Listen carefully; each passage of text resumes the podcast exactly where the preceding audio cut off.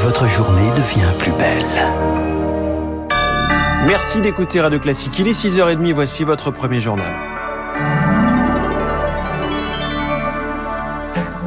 La matinale de Radio Classique avec François Geffrier. À la une ce matin, Charles Bonner, la Finlande et la Suède vers une adhésion à l'OTAN. Un abandon de leur neutralité. La Suède devrait dévoiler ses recommandations aujourd'hui. L'exécutif finlandais annoncera officiellement sa position dimanche, mais le président y est favorable. C'est donc un retournement pour deux pays réticents à rejoindre une alliance militaire. Mais avec la guerre en Ukraine, l'opinion publique aussi a changé d'avis, Marc Tédé. Un Finlandais sur trois seulement voulait rejoindre l'OTAN il y a six mois. Ils sont aujourd'hui trois sur quatre. L'invasion de l'Ukraine a fait basculer l'opinion publique. Avec 1300 kilomètres de frontières avec la Russie et tant que cette adhésion ne sera pas effective, la Finlande se sent en effet vulnérable, témoigne la chroniqueuse européenne de la principale chaîne de télé du pays, Elena Petaiste. On nous conseille maintenant d'aller chercher de la liquide euh, dans les banques si jamais il y a des problèmes. Il peut y avoir des coupures d'électricité, par exemple donc, moi, je me suis procuré une sorte d'accumulateur. J'ai acheté plein, plein, plein de piles pour mon transistor. Retournement d'opinion également en Suède, qui ne dispose pas de frontières communes avec la Russie.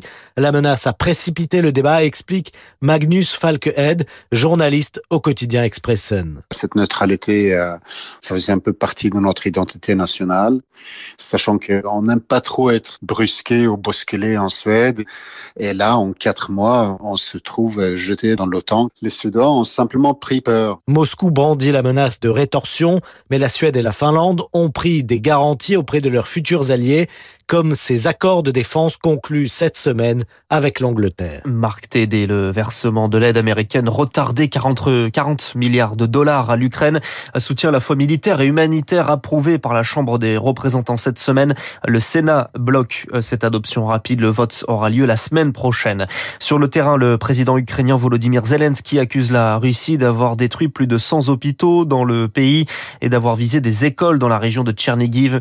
L'UNICEF déplore également plusieurs écoles qu'elle soutient endommagées et réclame à la Russie de ne plus les bombarder. Au total, plus de 6 millions d'Ukrainiens ont fui le pays, à la moitié réfugiés en Pologne.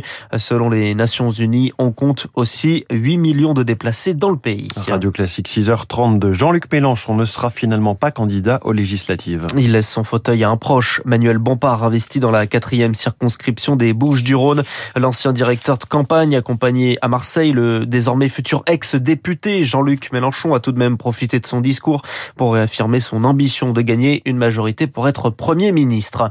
Ce sera le Var, finalement. Éric Zemmour hésitait ces dernières semaines.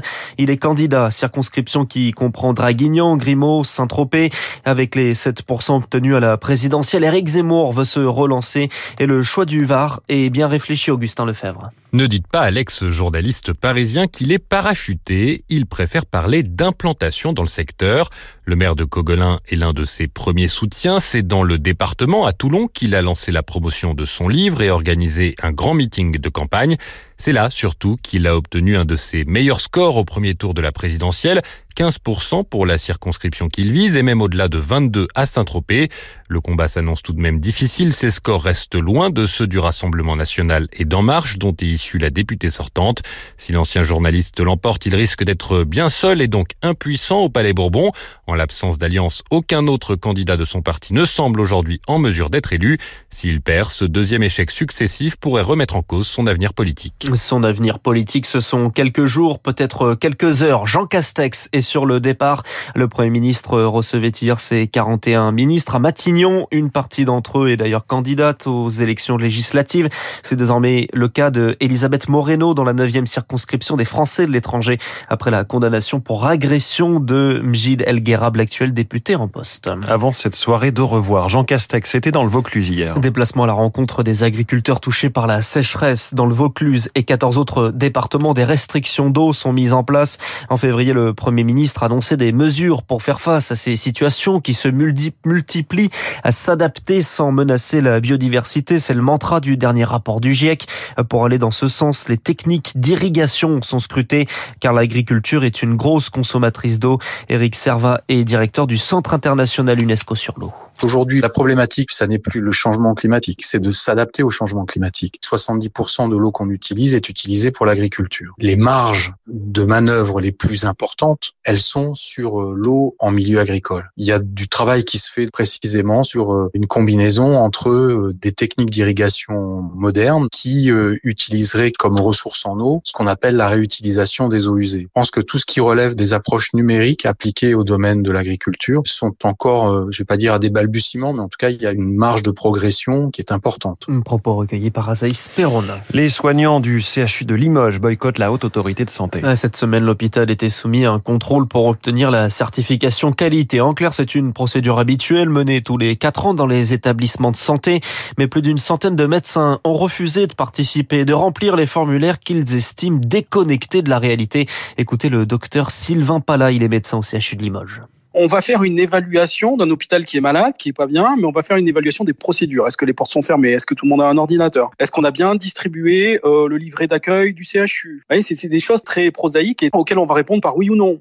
Et puis, vous avez des items plus importants. Il y a un item dignité. Moi, je vous pose la question, comment est-ce qu'on peut parler de dignité quand on se retrouve avec 96 malades le matin sur des brancards, tête bêche, qui sont là depuis 5 jours? Est-ce qu'on peut soigner correctement? C'est en ça que qu'on dénonce une hypocrisie, voilà, parce que nos tutelles s'appuient sur ces certifications pour dire que tout va bien. Si vraiment on évaluait la dignité, je pense qu'aucun hôpital en France ne serait certifié euh, actuellement. Propos recueilli par Rémi Vallès, un juge d'instruction nommé pour, pour enquêter sur les pizzas Buitoni, des pizzas contaminées à la bactérie Escherichia coli. L'information judiciaire est ouverte pour homicide et blessure involontaire. Le tennis, le Masters 1000 de Rome. Le tournoi permet de connaître euh, l'état des troupes. Un peu plus d'une semaine de Roland Garros. Ces soirées compliquées pour Rafael Nadal, éliminé par le Canadien Denis Chapovalov en huitième et des douleurs qui reviennent au pied. Novak Djokovic, quant à lui, est plus à l'aise face à Stanislas Wawrinka, vainqueur 6-2, 6-2. Merci beaucoup, Charles Bonner. Vous revenez tout à l'heure à 7h30 et dans 30 secondes, les unes de la presse